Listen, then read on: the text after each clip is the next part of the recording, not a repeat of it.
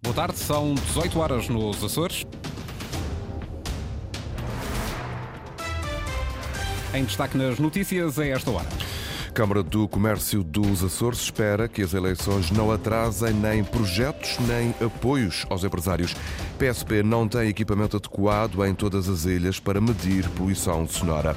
Mau tempo atrapalha terceiro dia de campanha, mesmo assim neste jornal vamos com seis caravanas e líderes em seis ilhas diferentes. São títulos para desenvolver já a seguir neste jornal das 18 horas. Para já digo-lhe que as temperaturas máximas previstas para o dia de amanhã no arquipélago dos Açores são 16 graus em Santa Cruz das Flores, 17 na Horta e em Angra do Heroísmo, 18 em Ponta da Algada. Seguimos para as notícias na Rádio Pública, uma edição do jornalista Pedro Moreira.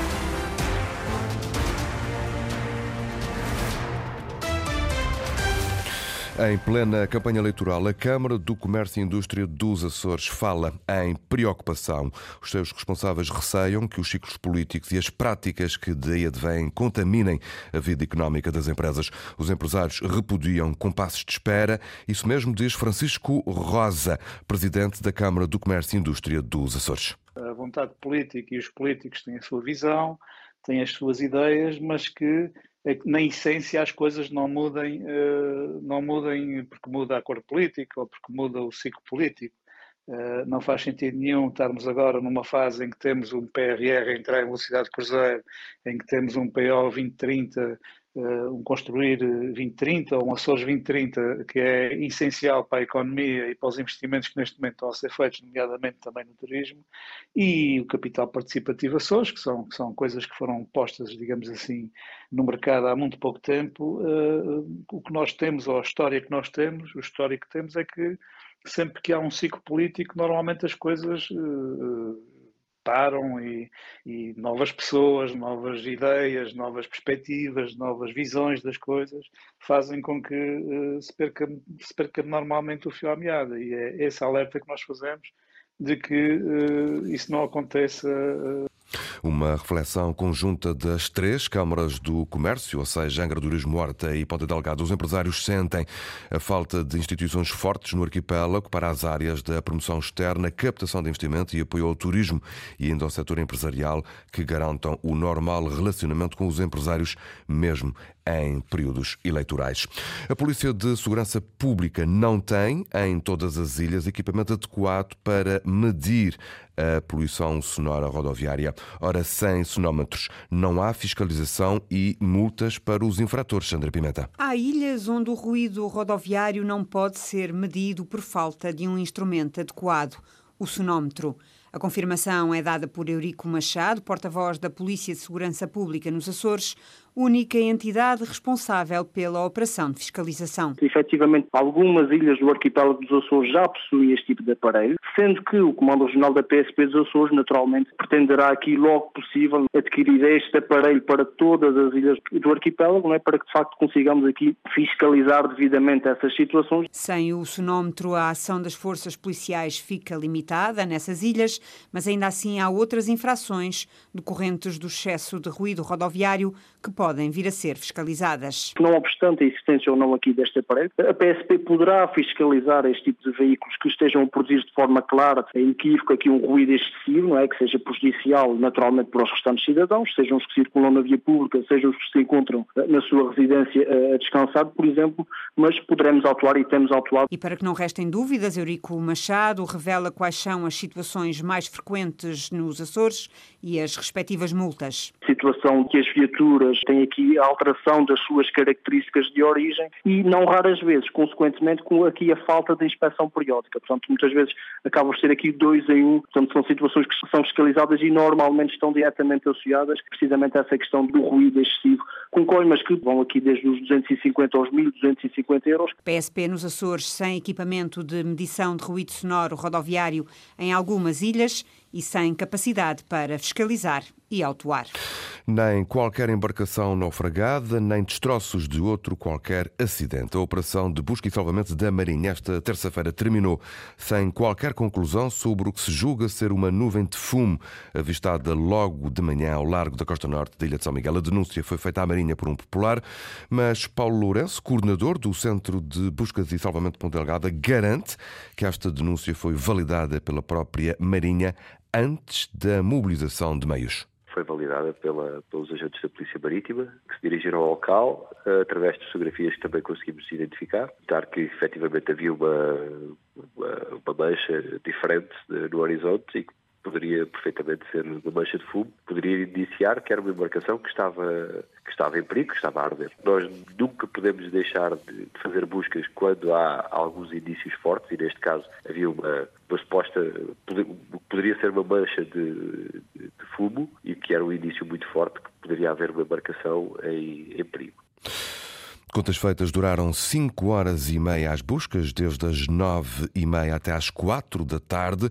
Nada foi encontrado que justificasse o fumo alegadamente avistado ao largo da ilha de São Miguel, apesar de estarem envolvidos vários meios, como dá conta o responsável pelo Centro de Buscas e Salvamento. Tivemos envolvidos uma embarcação da Estação Salva-Vidas de Ponta Delgada, eh, tivemos também envolvidos o navio São Jorge, eh, que faz o navio de captagem aqui entre as ilhas, entre ilhas tivemos um helicóptero EH-101 da Força Aérea Portuguesa e ainda foram envolvidos mais uh, quatro navios mercantes que estavam a transitar na, na zona, mas apenas lhe dissemos, lhes pedimos para caso passassem com atenção e caso detectassem algum destroço ou algum sinal de, de embarcação sinistrada, para nos informarem. Nada foi encontrado nas buscas efetuadas pela Marinha ao largo da costa norte da ilha de São Miguel. Ao terceiro dia, o mau tempo e os atrasos e cancelamentos nas ligações aéreas e marítimas chegaram à campanha eleitoral. O programa da coligação PSD, PP, PPM, por exemplo, já foi alterado por duas vezes.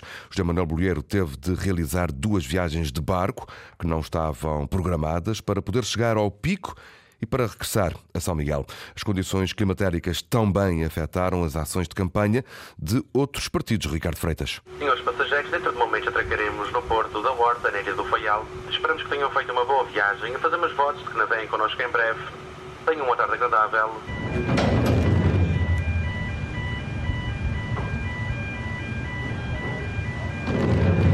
Esta é já a segunda vez que José Manuel Bolieiro foi obrigado a trocar o avião pelo barco para poder manter a agenda da campanha da coligação. É a realidade arquipelágica e insular que se impõe à campanha e não é a campanha que determina verdadeiramente a realidade da geografia climática dos Açores.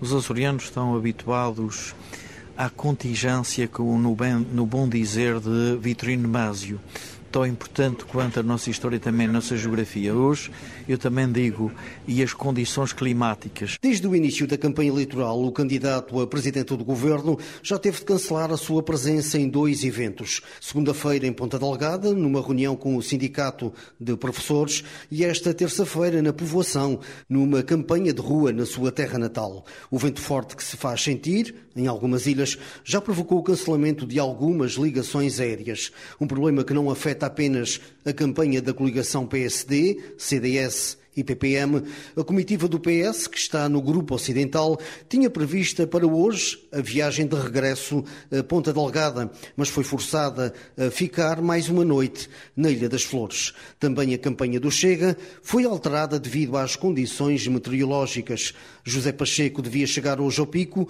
mas o partido decidiu mudar o seu programa e vai seguir amanhã para as Flores. É caso para dizer que o mau tempo está a baralhar as contas da campanha nas Flores. O líder do PS Açores visitou o Porto das Lajes. Mais de quatro anos depois da destruição provocada pelo furacão Lourenço, Vasco Cordeiro lamenta o atraso na construção do cais comercial. O candidato socialista acusa o governo de coligação de ineficácia e de estar a prejudicar a economia da ilha. E recorda que as obras que foram, entretanto, concluídas foram lançadas pelo seu governo. O candidato socialista não compreende a demora não há justificação para que, tendo ficado este processo devidamente encaminhado na altura em que ficou, a obra não tenha avançado. Eu bem sei que o Governo Regional desculpa-se com o Governo da República e com um conjunto de questões, mas também sabemos que só em outubro de 2023, a propósito de questões financeiras, é que o Governo Regional apresentou documentação ao Governo da República que levou à decisão imediata de reforçar a solidariedade a propósito do furacão Lourenço. Há aqui fundamentalmente um problema de inércia quanto ao, ao, lançamento dos procedimentos para que essa obra da recuperação do cais comercial das Lajes das Flores avançasse rapidamente. O Partido Socialista é em campanha nas Flores depois de uma alteração na agenda devido às condições meteorológicas. A saúde e o seu subfinanciamento estiveram hoje nas preocupações da campanha do PAN. Ora, o líder regional do partido esteve reunido com a administração do Hospital da Horta. Um encontro acompanhado pelo jornalista Luís Branco. Para o PAN, pessoas animais e natureza, o subfinanciamento da saúde é uma realidade transversal aos últimos governos dos Açores. Para as secretarias, um investimento que é, que é dado e um investimento da pecuária temos 120 milhões, para a saúde temos 60 milhões não estamos a dar a prioridade nem para a saúde nem para a educação, que são os dois pilares mais importantes de qualquer sociedade, de qualquer comunidade. Pedro Neves, porta-voz do PAN, cabeça de lista por São Miguel e pelo Círculo da Compensação. É necessário, em sua opinião, políticas de investimento no setor. Nós estamos a competir com o continente e com a Madeira. Queremos uma majoração de 50% do ordenado, não em termos de carreira porque não temos competência, mas, obviamente, essa majoração é feita uh, com uma bonificação e 100% para o médico que quiser ser exclusivo e unicamente exclusivo para o Serviço Regional de Saúde. Assim, queremos, obviamente, que seja mais aliciante para o médico, para o enfermeiro, vir para a região autónoma dos Açores. Este quadro de subfinanciamento aos hospitais regionais tem de acabar, segundo Alexandre Dias, cabeça de lista pelo FAIAL, e deu como exemplo o Hospital da Horta. Não é compreensível o corte de 3 milhões fizeram, fizeram no Hospital da Horta. Não é também compreensível a questão do endividamento zero, que vai trazer problemas relativamente ao, ao fornecedores, ao pagamento de fornecedores e temos que olhar para, a nível regional, temos que olhar para a saúde de outra maneira. A ação da campanha do PAN na Ilha do Faial com a saúde como tema de fundo. PAN no Faial, CDU em São Jorge, a Coligação Democrática Unitária andou pelas ruas das Velas e Ana Azevedo, o contacto com a população serviu para passar propostas e fazer o chamado apelo ao voto. Dividir-se os três deputados em três forças políticas certamente São Jorge vai ficar mais bem representado na Assembleia Regional. Marco Varela, coordenador do PCP, afirma que é necessário criar condições para a produção do queijo de São Jorge. A importância uh, de olharmos para esta produção uh, e também para a sua transformação.